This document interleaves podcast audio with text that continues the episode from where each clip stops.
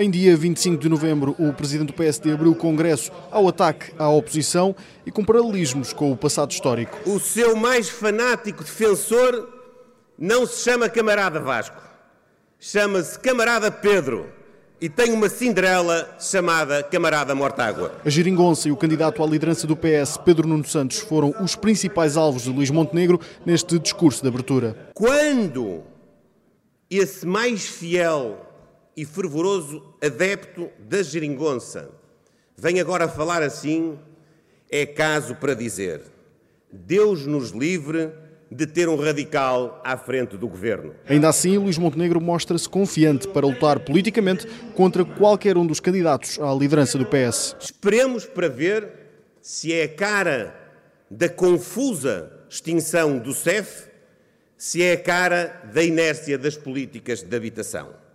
Uma coisa é certa. Ambos fizeram parte do núcleo político que trouxe o caos ao Serviço Nacional de Saúde a instabilidade à escola pública. Nesta abertura dos trabalhos no Congresso Social Democrata, Luís Montenegro olhou também para dentro de casa e prometeu um PSD, acima de tudo, com foco. Nós estamos, sobretudo, focados em dar resposta aos anseios das pessoas. Nós estamos focados em dar acesso ao Serviço Nacional de Saúde.